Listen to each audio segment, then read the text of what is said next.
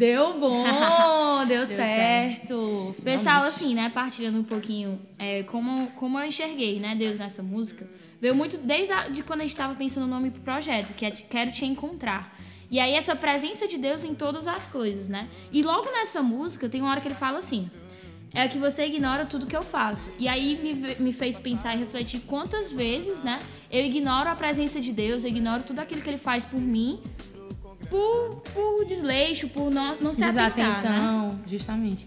E aí, tipo assim, a gente poder perceber, né, a presença de Deus no nosso cotidiano, no nosso dia a dia. A gente sempre tá, tipo, dá aquele alerta, entendeu? Das coisas que Deus faz pra gente e a gente dá aquele, dá o valor, né?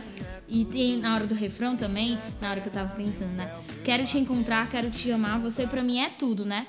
Que Deus cantando isso pra gente pelo menos assim, eu vejo pra mim, né? Deus uhum. cantando isso pra mim é algo muito pessoal, né? Você pra mim é tudo. Já pensou? Eu sou tudo pra Deus. A Lívia é tudo sou, pra né? Deus, assim como a Mara é, é tudo isso. pra Deus, assim como, tipo, até todos no, vocês, né? Até no começo da música ele fala, né? Mesmo duro ou com grana, com as misérias, com as coisas. As dificuldades da nossa vida. Eu sou tudo para ele. Enfim, né? Essa é a nossa partilha, na verdade, a minha, a da Mari, né? Juntas Se vocês quiserem falar, tipo, Mari, Lívia, a gente, tipo. Eu, aliás, a gente não, né? Eu pensei de uma forma diferente e tal. Pensei assim, assim, assim.